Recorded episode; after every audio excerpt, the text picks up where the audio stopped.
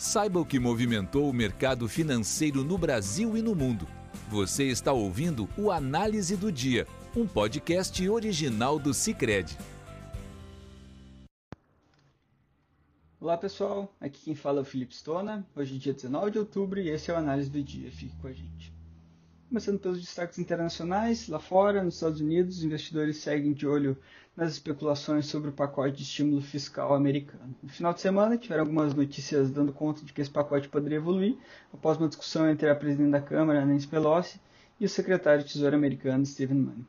Mesmo assim, as eleições americanas parecem ser um entrave. Alguns analistas dizem que os democratas não querem dar um pacote de estímulo econômico antes das eleições, ainda mais com a expectativa de uma onda azul, ou seja, né, os democratas ganhando no Senado, na Câmara e a presidência.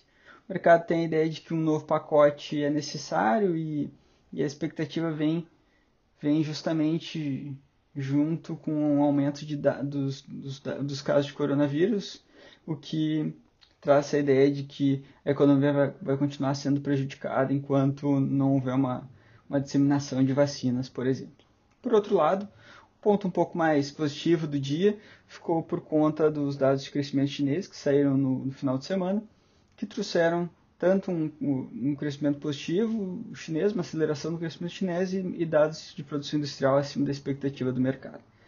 Para os números, a economia chinesa cresceu 4,9% no terceiro trimestre, acelerando de 3,2% no trimestre anterior, Apesar do número ter ficado abaixo da expectativa do mercado, que era 5,5%, os dados, de certa forma, foram bem recebidos, principalmente por causa da, do dado de produção industrial que foi divulgado, foi divulgado no, junto, junto, com esses dados de crescimento. A produção industrial acelerou de 5,6% em agosto para 6,9% em setembro, acima da projeção do mercado, que era de 5,8%. Esses dados acabam sendo também bem recebidos, principalmente porque não conta de uma melhora nas expectativas de recuperação da atividade global. No Brasil, as principais notícias tiveram relação com algumas falas, tanto do ministro Paulo Guedes, do presidente da Câmara Rodrigo Maia e do presidente do Banco Central Roberto Campos Neto. Tanto Guedes quanto Roberto Campos trouxeram uma expectativa de que a queda no PIB em 2020 deve ser revisada para cima. O presidente do Banco Central falou em uma queda de 4,5%, melhor do que os 5% que o Banco Central apresentou na, nas últimas comunicações. E nessa mesma linha, o ministro Paulo Guedes trouxe uma perspectiva um pouco mais positiva de queda de 4% para 2020, mais positiva tanto em relação à nossa expectativa aqui no Sicredi, quanto a expectativa do mercado no Focus, que está em torno de 5%.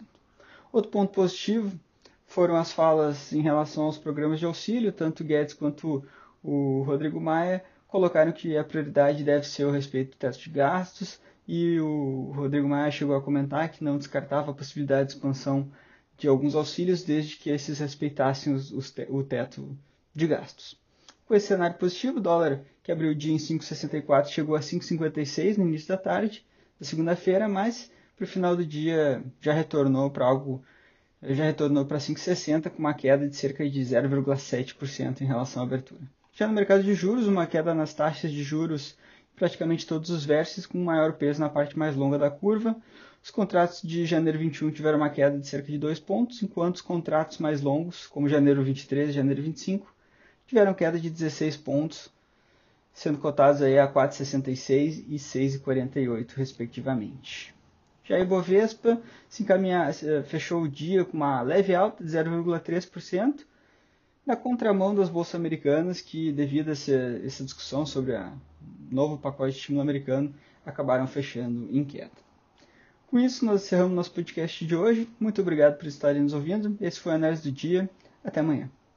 Você ouviu o Análise do Dia, um podcast original do Cicred. Até a próxima!